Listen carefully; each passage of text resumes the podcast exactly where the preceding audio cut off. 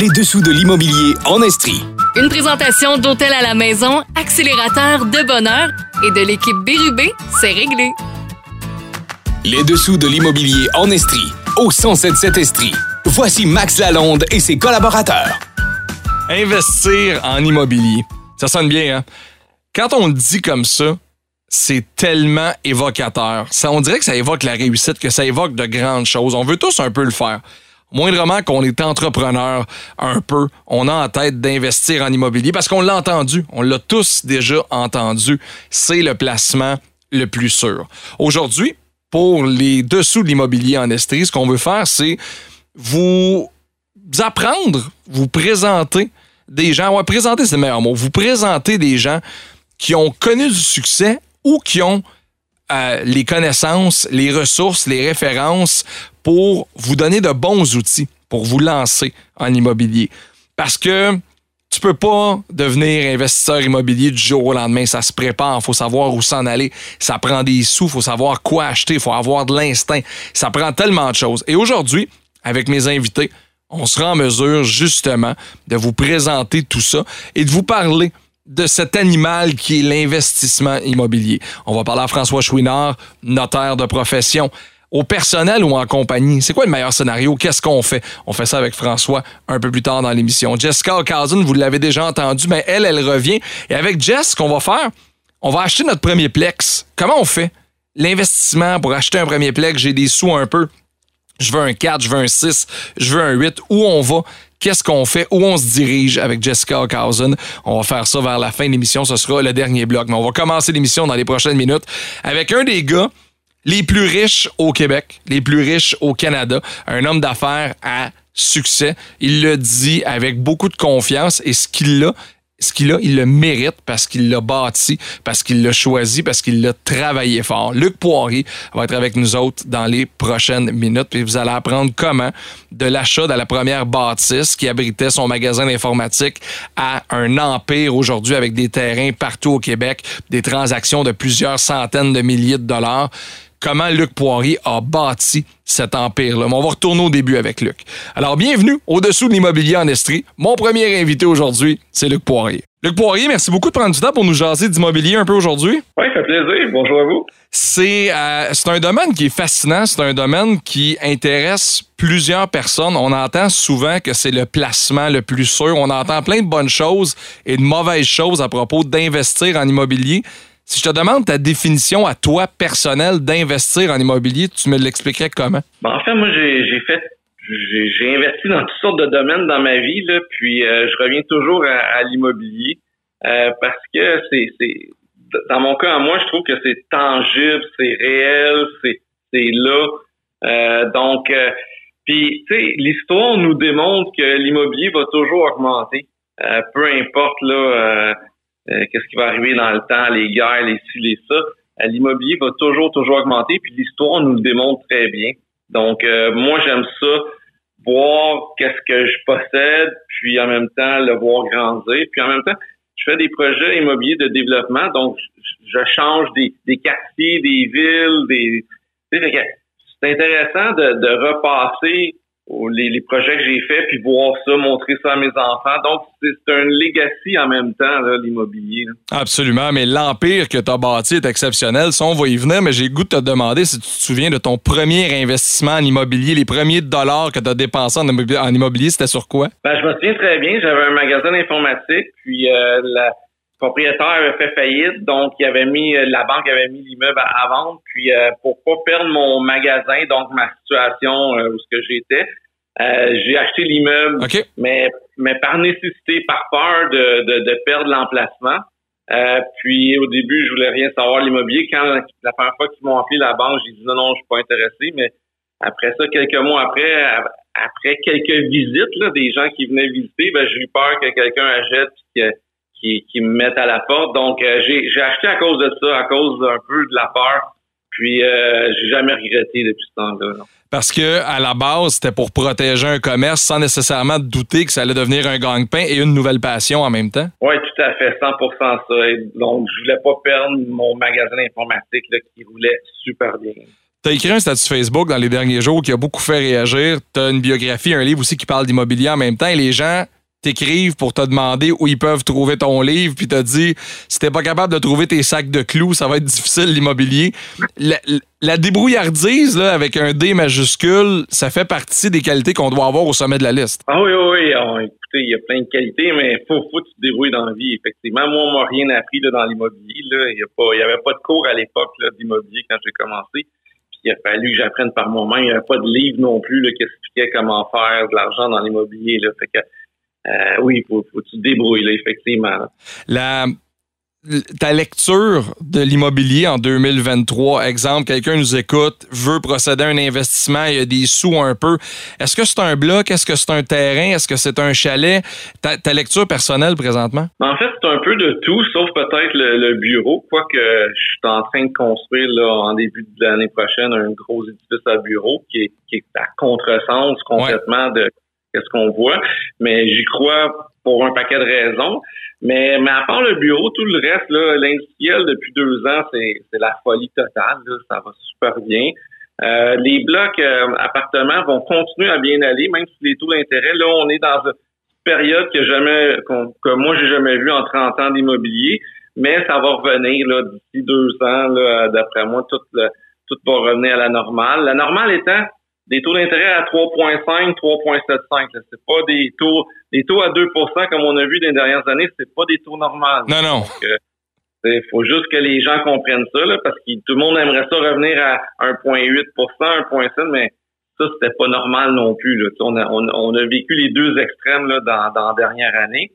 Donc, euh, moi, je pense qu'à cause de l'immigration qu'on est obligé, il manque d'employés partout. Le gouvernement Trudeau est obligé d'amener 500 000 immigrants par année. Là-dessus, 125 000 au Québec. On va passer de 42 000 immigrants avant la COVID à 125 000 bientôt euh, par année. Donc, on construira jamais assez pour accueillir ces gens-là. Donc, euh, il va y avoir une surchauffe encore plus que maintenant.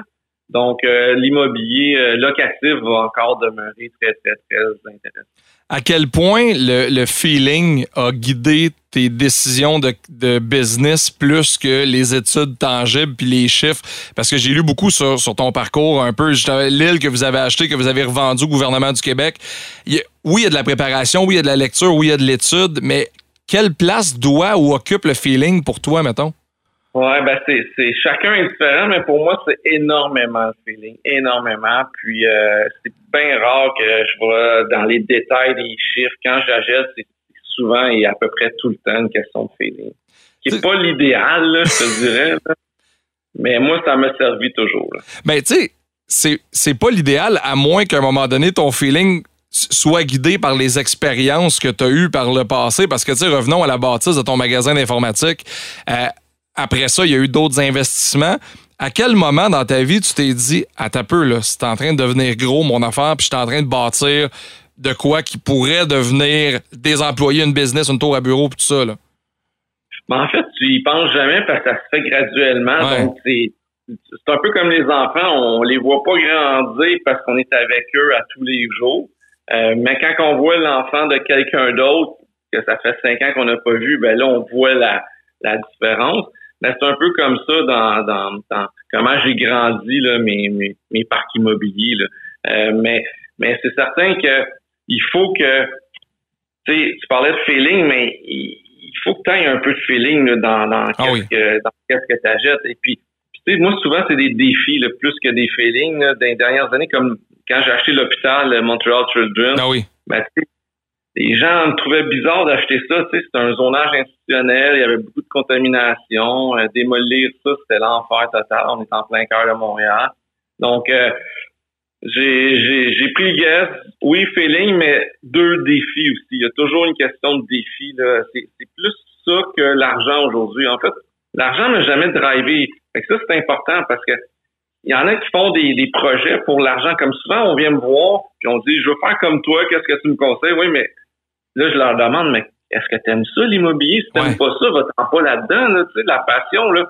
L'affaire la plus importante dans la vie, c'est comme mon livre Courage, Vision, Passion. Mais le mot le plus important des trois, c'est passion. Fait qu'il faut que tu aimes qu'est-ce que tu fais. Puis, il y en a des fois qui veulent faire qu'est-ce que je fais, mais pas pour les bonnes raisons. Fait qu'il faut, faut vraiment soit passionné. Donc, feeling, passion, défi, c'est vraiment les trois mots qui me décrivent bien. Qu'est-ce que t'aimes là-dedans, justement? Ben, c'est jamais pareil. Jamais, jamais pareil. On, a, on rencontre euh, des gens intéressants. Euh, on apprend. On apprend sans cesse. Là. Dernièrement encore, j'ai appris des choses sur euh, les offres d'achat que, que je connaissais pas. Puis j'en ai fait des milliers d'offres d'achat. donc, euh, on apprend sans faire, c'est jamais pareil. On, rencontre du nouveau monde. Les défis aussi, il y a toujours des défis.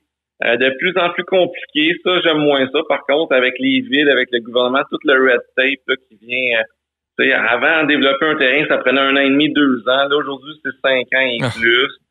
Fait que, tu sais, Valérie Plante, elle se demande pourquoi qu'il y a une crise du logement. Ben oui, mais elle fait tout, toute son administration font tout pour euh, ralentir le développement des projets. Fait que c'est sûr que ça ça l'aide pas.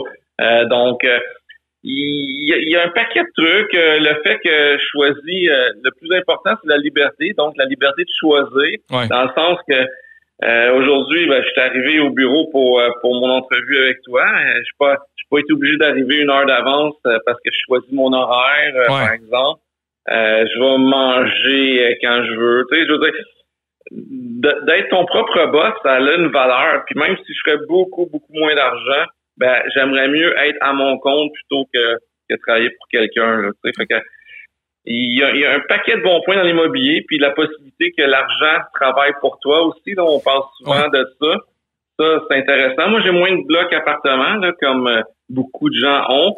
Euh, donc, j'ai pas de cash flow. Euh, régulier. Par contre, quand je fais un bon coup, ben c'est un bon coup.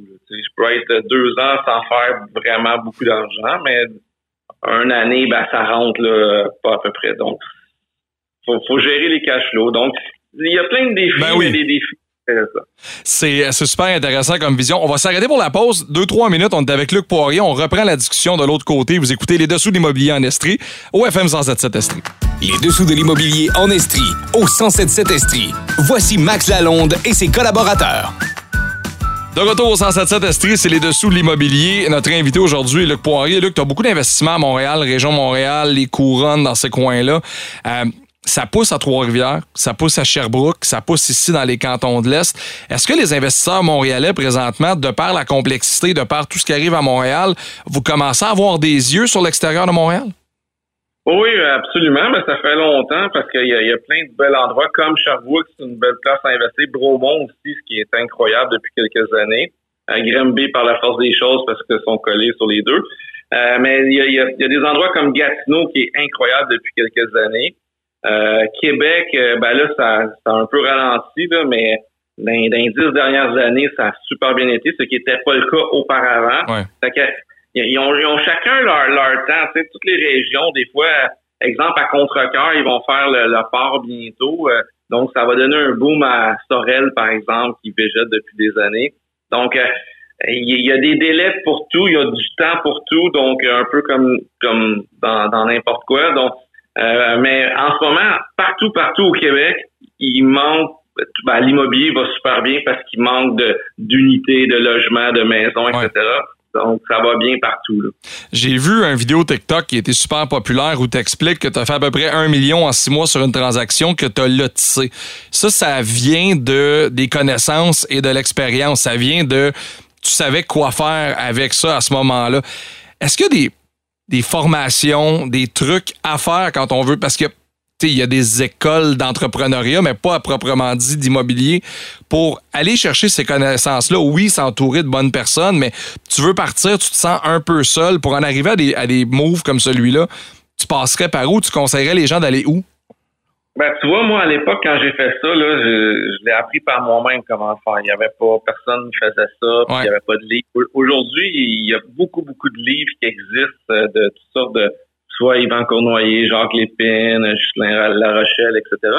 Fait il y a beaucoup, beaucoup de livres aujourd'hui qui existent et il y a des clubs immobiliers. Il y a un paquet de clubs immobiliers, que ce soit le club d'investissement immobilier du Québec, que ce soit Immo Facile, les morceaux d'immobilier. En tout cas, il y, en a des tonnes et des tonnes aujourd'hui. Fait que les gens peuvent embarquer dans ce genre de club-là puis apprendre là, assez, euh, assez facilement et assez rapidement également. Puis en même temps, dans ce genre de club-là, ça permet d'avoir des opportunités d'affaires, donc soit des partenariats futurs, parce que souvent les gens disent Ouais, mais j'ai juste 50 000 à investir dans l'immobilier. Tout est trop cher, je peux pas acheter. Mais, mais mettez-vous en partenariat. Là, mon, mon fils a commencé à 16 ans là, par lui-même. Il a trouvé un, ami qui, avait trois ans plus vieux, qui avait un peu plus de sous. Puis à deux, ils se sont achetés quatre triplex. Là, ils, viennent d'avoir 18 ans. Il y a quatre triplex déjà. en partant, là, c'est la valeur des, ces deux gars-là, c'est comme 8 900 000. Fait il commence sa vie, il y a déjà 4 500 000 de valeur déjà à lui. Là. Euh, Parle-moi de la fierté de papa. Tu sais, la, la fierté ben, du, papa investisseur qui voit son petit gars embarquer là-dedans, puis déjà être bon, puis le maîtriser, ça doit être le fun. Ouais. Puis le pire, c'est qu'il me demande jamais des conseils. Ça, je trouve ça plate un peu. Il fait ça vraiment par lui-même. Puis euh, je me souviens quand, quand j'avais sorti mon livre, là, là 6 ans, là, le journaliste avait demandé Veux-tu faire comme ton père? Là, il a répondu Oui, mais je veux pas faire comme lui. C'est bizarre un peu. Là. il veut faire l'immobilier, mais de sa façon. Fait que pour ça qu'il me demande aucun conseil rien. C'est bizarre. Là. Mais c'est incroyable parce que euh, on est plusieurs à vouloir faire ça. moi, j'ai l'immobilier un peu avec des partenaires. Ah, on dirait que c'est l'investissement qui est en vogue. Puis des fois, j'ai l'impression que les gens réalisent pas le temps que ça prend, les connaissances que ça prend, puis l'amour que ça prend pour faire ça. Puis tu parles souvent de ça, de se mettre en équipe, de se mettre avec des gens. Comment on fait pour approcher quelqu'un qui a des sous? Pour lui présenter un projet ou c'est quoi les conseils que tu donnerais à quelqu'un qui a un projet en main mais qui sait que Colin, j'ai pas l'argent, lui en a peut-être, je vais aller le voir. Tu peux pas pitcher n'importe quoi à n'importe qui, n'importe comment. Là. Ben oui et non. Euh, dans les clubs immobiliers que je parlais, c'est tous les gens qui recherchent des opportunités. OK? Ouais. Donc, euh, c'est facile d'aller dans ce genre de regroupement-là, puis de parler aux gens. En fait, faut pas sois gêné. Puis ça, la, la gêne, ça, ça se développe. Moi, quand j'étais jeune, j'étais gêné. Fait que ça, ça change, tu sais. Je veux dire, faut que tu fonces dans la vie. Ah oui. Fait que, fait que ça se trouve, là, des partenaires dans ce genre de... Les chambres de commerce, c'est un bon exemple également. Donc, donc il y a des façons. Puis moi, ça m'a jamais arrêté de de de pas avoir d'argent puis faire des gros deals que je pouvais pas me permettre. Puis d'aller chercher des partenaires. Le, le Children, c'est un bon exemple. Le Children fallait payer 25 millions de dollars en 30 jours. OK? Donc, quand j'ai fait mon offre, c'est aucune condition. Dans 30 jours, je te paye 25 millions. Bon. Je vaux plus que 20, à l'époque, je valais plus que 25 millions, mais 25 millions sur papier et non dans mon compte de vente. Ouais, c'est ça, c'est une différence. Ben oui. Une grosse, grosse différence. Ça va peut-être 1 ou 2 millions dans mon compte de vente. Mais ça me prenait 25 millions, mais j'ai fait l'offre pareil parce que je savais que c'était cette façon-là que j'aurais eu l'attention du vendeur et ça, et ça a fonctionné. Le vendeur étant le, ministère de la Santé, qui est en barrette à l'époque. Puis euh, j'ai réussi à, accepter mon offre. Donc j'avais 30 jours pour notarier que j'ai fait? J'ai demandé, j'ai appelé plein d'amis, puis j'ai trouvé quelqu'un qui avait cet argent-là, puis qui a mis tout l'argent finalement. Fait qu'on a fait 50-50, puis il a tout mis l'argent, puis lui, il était content parce que oui, il a mis le 25 millions, mais il a fait 75, 72 ben, millions avec ça, tu sais. Fait que il est content, là. Un an après, tout était vendu euh, à peu près, puis on a fait de l'argent comme de l'eau. Est-ce qu'on sous-estime la réaction qu'auraient certains gros portefeuilles ou certains investisseurs? Pas sous-estime, mais oui, il y a de la gêne, mais de dire, ben, tu sais, moi, j'ai pas une scène, lui, il va mettre X, on va splitter je pense qu'on voit d'avance de mauvaise façon les réactions que ces gens-là pourraient avoir alors qu'ils sont pas mal plus, puis je vais le mettre entre parenthèses, sont pas mal plus business qu'on pense. Ben, ils veulent tous faire de l'argent, les oui, gens. totalement. Fait que la base, c'est le deal. Est-ce qu'il est bon ou vraiment, vraiment bon? S'il est bon, juste bon, tu vas avoir de la misère, mais si tu as un vraiment bon deal dans les mains, là, tu vas trouver de l'argent, c'est sûr, c'est sûr. C'est capable de ne pas avoir peur de demander. Euh, moi, ça m'est arrivé souvent là, de ne pas avoir d'argent puis avoir un bon deal dans les mains, puis regarde, je, je, me débrouillais parce que le deal il est bon. En fait, la base, faut que le deal soit bon. Après ça, ça se trouve soit des partenaires, soit des, des prêteurs privés ou, autres. Puis dans le cheminement, ça fait longtemps que tu fais ça, tu as touché à plein de styles d'investissement différents. Tu as appris énormément, j'imagine, je veux pas dire d'erreur, mais de, d'investissement, tu fais ouais, c'était peut-être moins ça. Est-ce qu'il y en a un qui te vient en tête ou un truc que tu as posé, tu as fait ça plus jamais, ça arrivera plus jamais? Ben, dans l'immobilier, ça a toujours bien été. Tous mes projets ont, pas bien été. Euh, mais c'est tout le côté, parce que j'ai fait des dans toutes sortes de domaines. Ah j'ai oui. été manufacturier, euh, distributeur, euh, restaurant, tout ça. Euh, c'est plus de ce côté-là que, que- qui m'est arrivé des, des aventures euh, pas très agréables, mais tout ce qui est immobilier à date. En fait, n'importe qui qui achetait depuis 3, 4, 5 ans, ben, ça a tout tellement augmenté que même si trompais, Ouais. c'était pas grave. Je veux dire, ça, ça a tellement augmenté. Là, là, faut faire plus attention à cause des taux d'intérêt. Donc, faut pas acheter n'importe quoi. Mais quelqu'un qui achetait n'importe quoi, euh, là, 5 ans, il, il est correct, là. Il a pas, euh, il a pas perdu rien, là. Tu sais, fait que c'est ça la différence un peu. Là. Fait que là, là, on, on dit souvent que les, les deux prochaines années vont séparer les hommes des, des tu sais, les, les enfants des, des hommes. Là. Je sais pas Oh, si ouais. l'expression, mais c'est un peu vrai. Mais en même temps, le marché va, toujours être bon dans les prochaines années. C'est juste un, petit plateau comme, puis ça va repartir. Comment, puis ce sera ma dernière question, comment on fait pour, quand on commence à vraiment avoir du succès là-dedans, à faire de l'argent avec ça, comment on fait pour garder la tête froide et voir les choses dans la réalité pour les investissements? Ben, qu'est-ce qu'il suffit, c'est de dire non au projet que les gens t'amènent? Parce que tu, tu sais, as du succès, puis là, tu veux en avoir plus, puis là, tu t'éparpilles souvent un peu trop. Puis ça, ça m'est arrivé en m'éparpillant dans d'autres business que l'immobilier. Ouais. Euh, puis euh, ça n'a pas toujours bien été. Donc, c'est, rester focus qui est, qui est pas toujours facile. Ça a l'air facile à dire, mais, mais quand on a du succès, on, on se pense invincible. Donc, rester focus continuer dans quoi qu'on est bon. On peut pas. Tu sais, moi, dans l'immobilier, j'ai, j'ai tout fait. là. J'ai même été courtier immobilier et tout. là. Donc, euh, j'ai tout fait qu'est-ce qu'on peut faire dans le domaine immobilier. Puis aujourd'hui, qu'est-ce que j'aime faire, c'est le terrain. Euh, je suis bon là-dedans pour trouver les deals là, parce qu'on dit souvent que dans l'immobilier, le plus important, c'est l'achat. Hein, c'est Oui, ben oui. vraiment l'achat. Donc, euh, moi, je suis bon là-dedans. Après ça, ben, souvent, je donne dans, dans des sous-traitants pour qui développent, mettons, les urbanistes, oui. arpenteurs, architectes, etc. Fait que ça, je donne tout en sous-traitance. Fait que je me concentre sur qu'est-ce que je suis bon, donc l'achat des, des terrains, puis le reste, je délègue. Donc, euh, rester focusé, puis euh, ayez un plan aussi, là, tu sais, euh, veux, veux pas, quand on a un objectif, un plan de carrière, un plan, une vision, ben, on déroge, on déroge moins, là, de, de chaque côté. Absolument. Ça.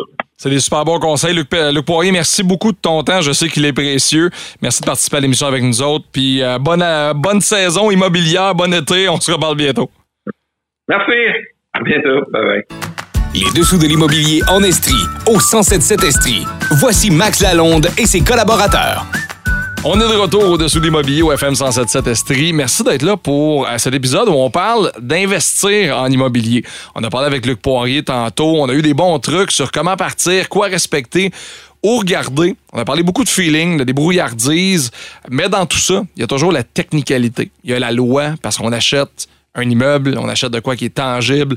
Ça s'écrit pas sur un bout de napkin. faut faire ça devant des professionnels de la loi. Et dans professionnels de la loi, il y a les notaires et un des collaborateurs sur l'émission, François Chouinard, notaire d'équipe Abinader Notaire. Salut François. Bonjour Maxime, ça va bien? Très bien. Merci d'être là euh, avec nous autres aujourd'hui. Tu as beaucoup de gens qui défilent dans ton bureau, qui se portent acquéreurs de blocs appartements, de, de propriétés locatives pour investir en immobilier. Effectivement, on en a euh, régulièrement. Quand on va voir un notaire, c'est pour rendre le tout officiel. Tu peux le faire au personnel ou tu peux le faire en compagnie. Es-tu capable de nous résumer la différence pour les individus de le faire au personnel ou en compagnie?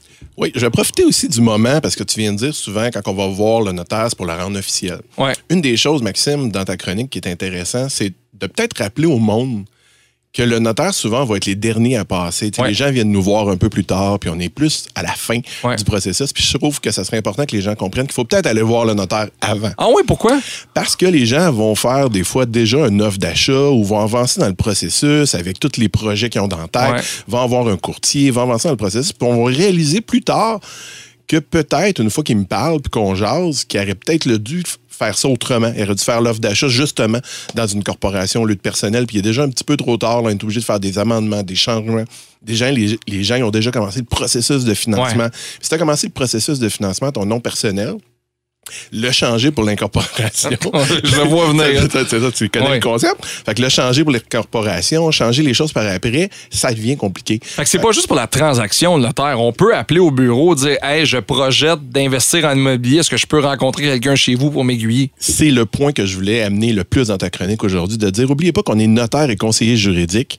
Et vrai. la partie conseiller juridique, parfois, est laissée un peu, les gens l'oublient, puis ils vont faire des gros investissements, ils partent pour des grands projets, Ouais. puis on va oublier de prendre le temps de céduler nos de, de céduler ça, de Ouais. s'étoper, puis de voir d'avance qu'est-ce qui va être mieux à faire, pour après ça, que quand on va faire des vrais offres, qu'on va commencer le processus, qu'on va être déjà établi, puis qu'on va déjà avoir Ouais. parti.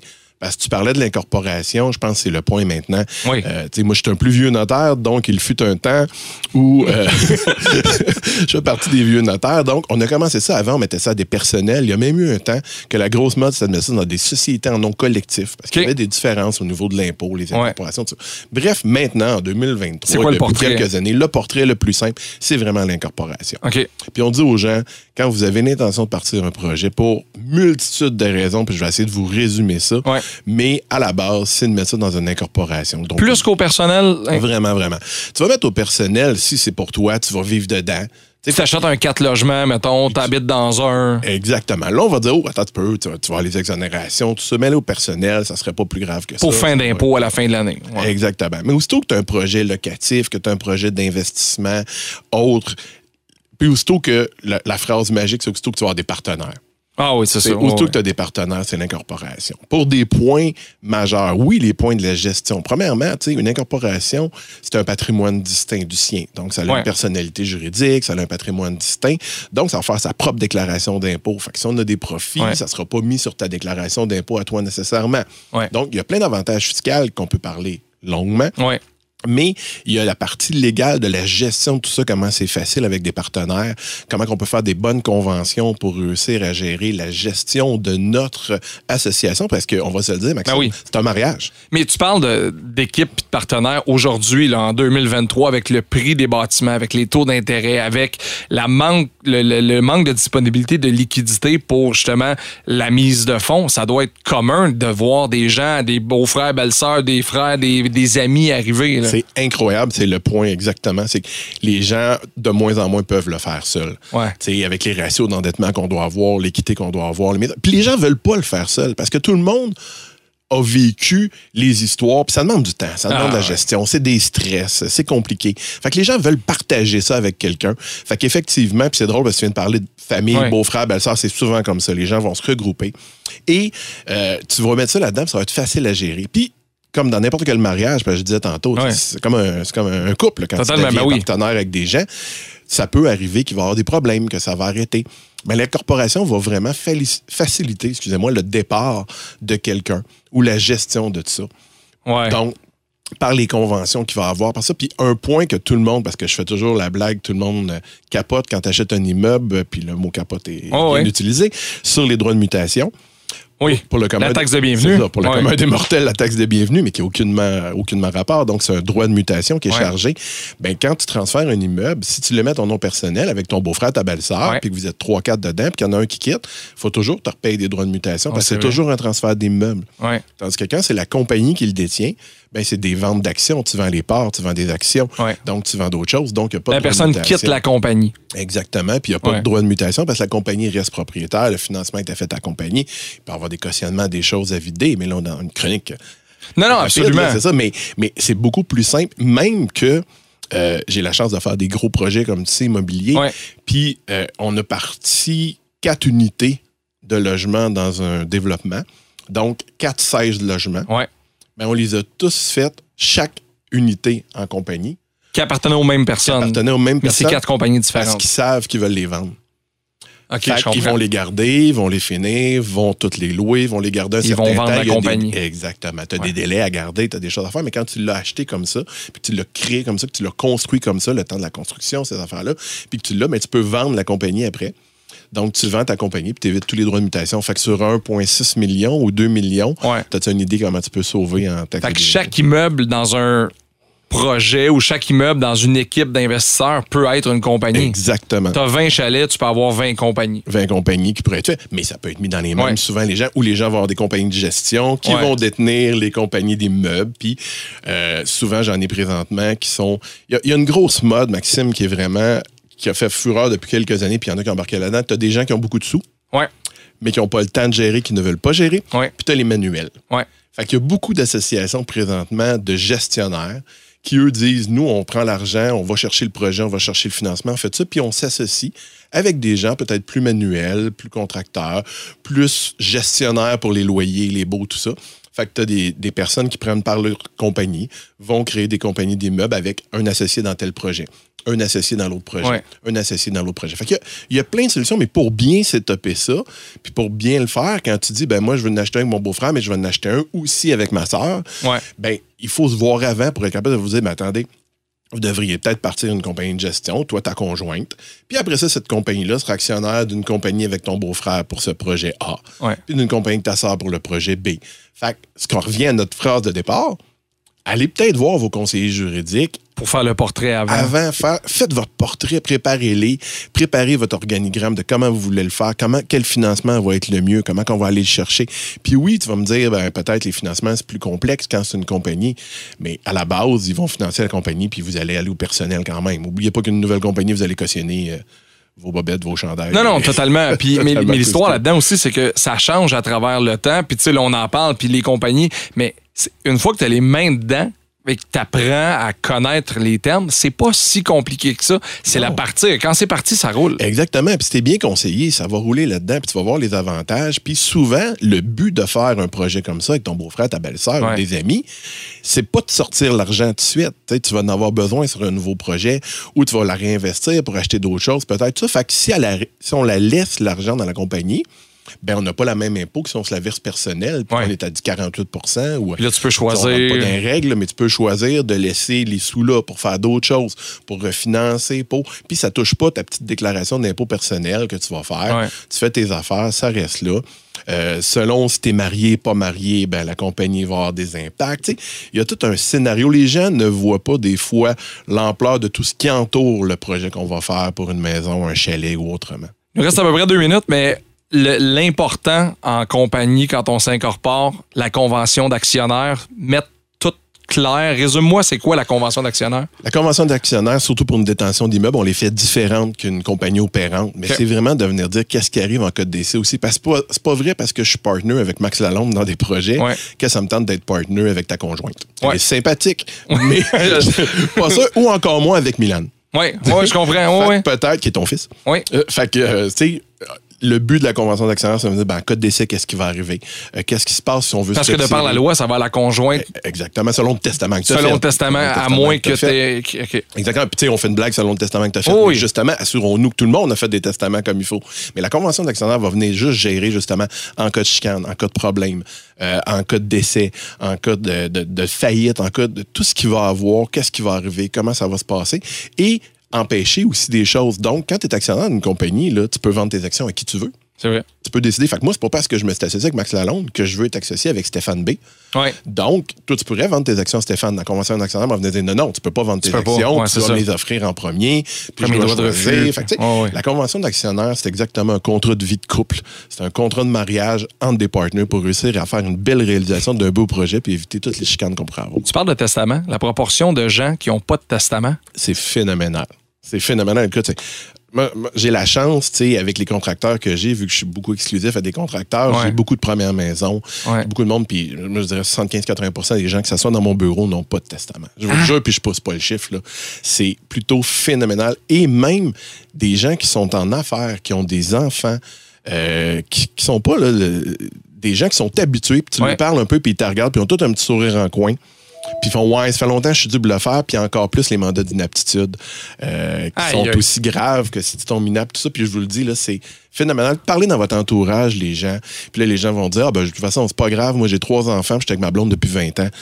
T'es pas marié, man. Ça, ça, ça changera rien, puis ça l'aidera pas. Fait que les gens minimisent encore, mon mononcle là. Les Oui. gens minimisent. Il y a encore beaucoup de méconnaissance sur les testaments aussi. On, on se promène dans le Je pense qu'on va se faire une émission au complet là-dessus parce que c'est vraiment intéressant. François, merci beaucoup d'être passé. C'est toujours un plaisir, Maxime. Quand tu veux, ça va me faire plaisir. Dans les prochaines minutes, acheter un premier plex. Jessica Cousin fait ça dans la vie. Elle développe des projets immobiliers. On va finir l'émission avec elle. Elle s'en vient. Les dessous de l'immobilier en Estrie, ça se poursuit dans trois minutes au FM 177 Estrie. Les dessous de l'immobilier en Estrie, au 1077 Estrie. Voici Max Lalonde et ses collaborateurs. De retour au 177 Estrie, on parle d'investir en immobilier. On a des sous. On entend souvent que c'est le meilleur placement possible. Vraiment content de la réaccueillir en studio. On l'a entendu dans les dernières semaines quand on parlait justement d'être euh, propriétaire ou d'être locataire. De retour aujourd'hui, Jessica Cousin, salut. Salut. C'est ta spécialité, partir des projets, des quatre logements, des six logements, des huit logements. Ta clientèle, c'est du monde qui ont des sous, qui veulent investir, mais qui n'ont pas nécessairement le temps de trouver le terrain, acheter, trouver les contracteurs, puis tout ça, c'est ce que tu fais. Exact. Euh, Est-ce que c'est à la mode, ce genre d'investissement-là, présentement, ou on est ailleurs dans l'immobilier? Euh, oui, c'est à la mode. J'ai des clients qui ont déjà des, des, des immeubles, donc euh, on continue, on fait juste euh, continuer à faire tourner la roue. Donc, c'est Ouais. des nouvelles acquisitions, nouvelles constructions. Mais j'en ai d'autres aussi qui arrivent. Bon, ben j'ai de l'argent, mais comme je sais pas par où partir, puis j'aimerais ça investir, Ouais. euh, qu'est-ce qui est bon, qu'est-ce qui est pas bon? euh, c'est Il y a beaucoup de questions à se poser là, avant d'acheter quelque chose. là. Absolument. Puis euh, le marché du Plex neuf est un marché totalement différent d'acheter un 6 logements de 1980. C'est deux affaires, c'est deux mondes. c'est deux projets totalement différents, euh, puis, euh, mais qui peuvent être aussi payants l'un que l'autre. Absolument. Si on prend, mettons, ton champ d'expertise, les blocs neufs, partir un projet, quelqu'un vient te voir, il te laisse un message sur Facebook, là, Cousin Firme de développement, salut, j'ai 200 000, j'ai 400 000, je vais investir en immobilier, on est trois, je me mets avec mon frère, peu importe.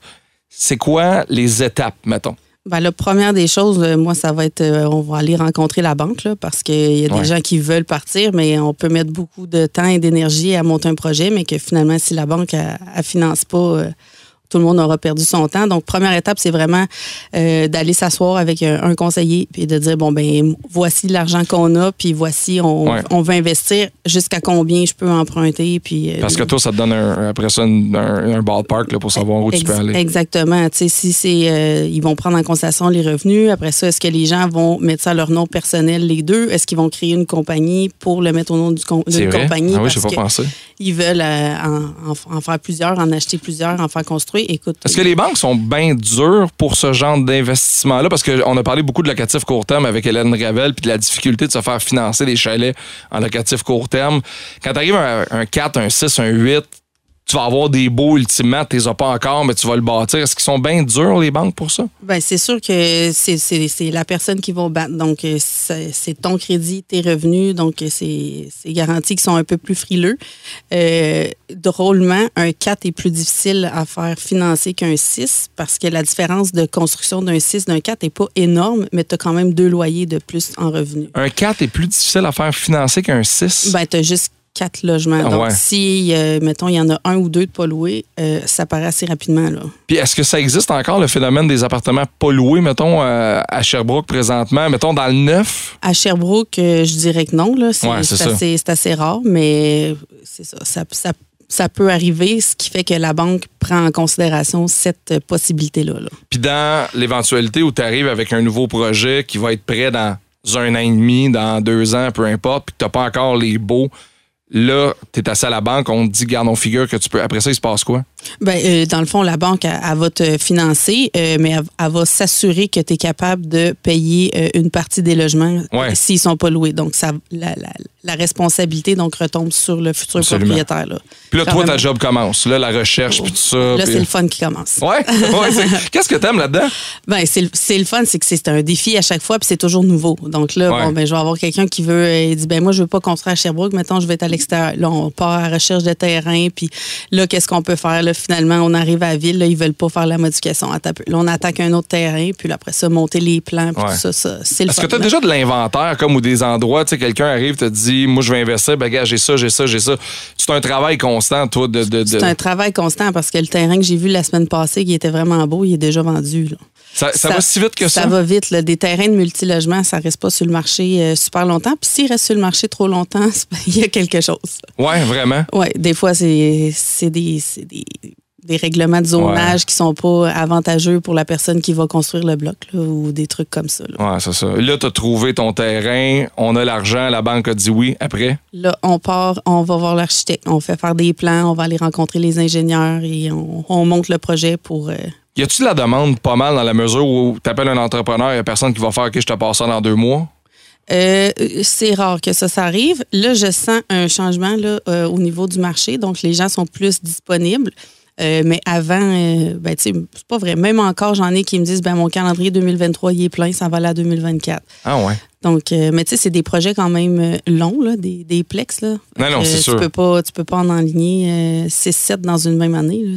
L'entrepreneur fournira pas. Là. Ton projet, mettons, quelqu'un arrive avec de l'argent, justement, il t'appelle. après- le- le- combien de temps ça dure à peu près? Le- le- le- tu vas être avec la personne pendant un an et demi, deux ans quasiment? Ben, au, au minimum un an, un an et demi, parce que juste le, trouver le terrain, puis tout euh, le processus avec la, la banque, les architectes et tout ça, on en a pour au moins six à huit mois. Ah ouais. Tu sais, euh, les plans d'un architecte, ça peut prendre jusqu'à quatre mois avant qu'on ait quelque chose. là.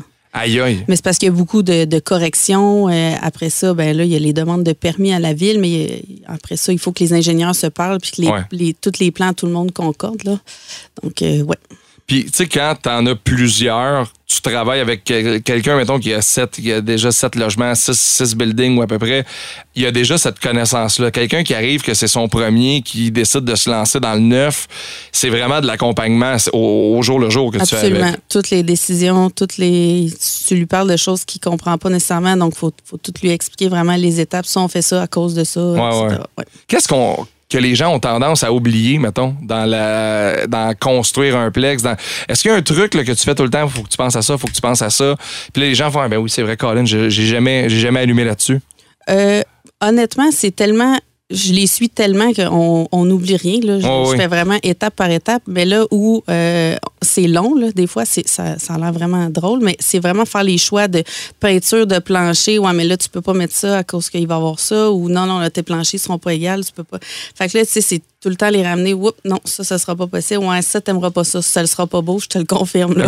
C'est, Avec Ouais. l'expérience des anciens projets que tu as fait aussi à la Exactement. même place. Puis des fois, ben, on, on a des restrictions de la ville. Là. On peut pas mettre n'importe quoi à l'extérieur. Ouais. Hey, ça, on va mettre ça dehors. Non, non, t'as pas le droit de mettre ce matériel-là. Ah oui, c'est vrai. Fait que, Parce que ça vient avec un guide de normes.